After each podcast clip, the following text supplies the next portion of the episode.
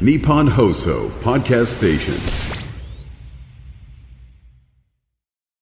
今週は東京都医師会理事で順天堂大学医学部教授の小林博之さんを迎えして、先生の最新刊、シンプルな選択が自律神経を整える理由から、心と体を最高の状態に持っていく具体的なヒントを教えていただいています。昨日はなるべく選択肢を減らすというポイントを教えていただきましたが、これが迷わないことにつながって自律神経も整えられるということですよね。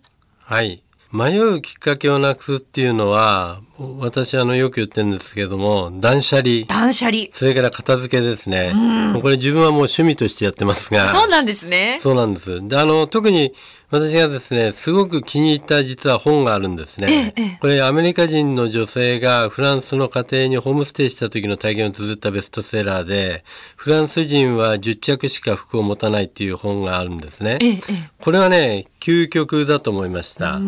やっぱりね、シンプルイズベストで、自分もやっぱ50歳ぐらいからですね、服に関してはもうかなり断捨離をしてですね、もう10着とは言いませんけれども、やっぱりかなり絞ってきてますね。はい。いや、でも断捨離とこう、言われてもなーって思ってしまうのが、まあ洋服にしても、パンフレットとかいろんななんかね、思い出のものとかもあるわけですけれども、なんかこう、いつか見返したくなるかもとか、いつか着るかもとか思ってしまって。まずないですねないですかね。まずないですね。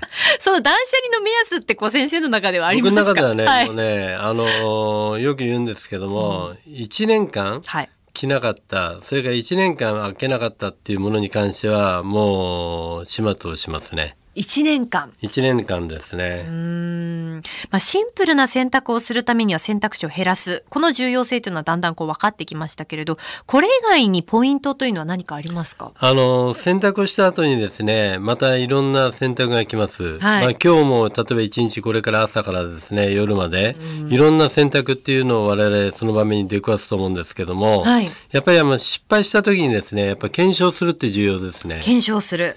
あのなぜ失敗したのかっていうでそういうことを検証することによって選択する際の自分の軸っていうのはできてきます。この自分が軸がないとですね、はい。どうしてもですねこの迷いというものに勝つことはできませんね。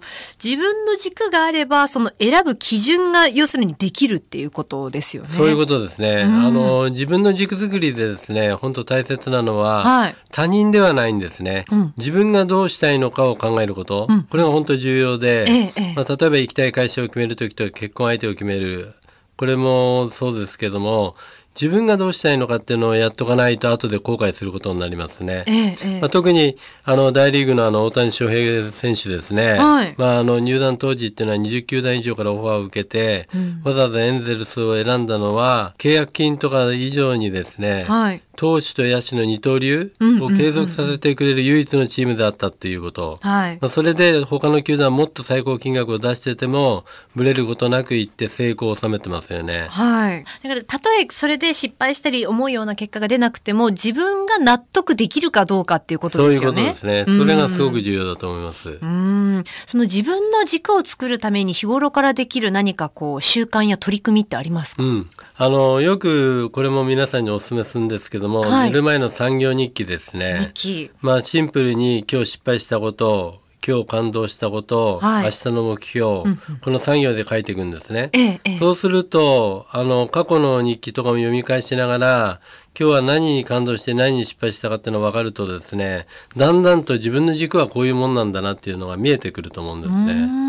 そこがすごく重要だと思います。はい、いえー今日出てきた自分の軸、これキーワードになりますね。明日もさらに深く伺っていきます。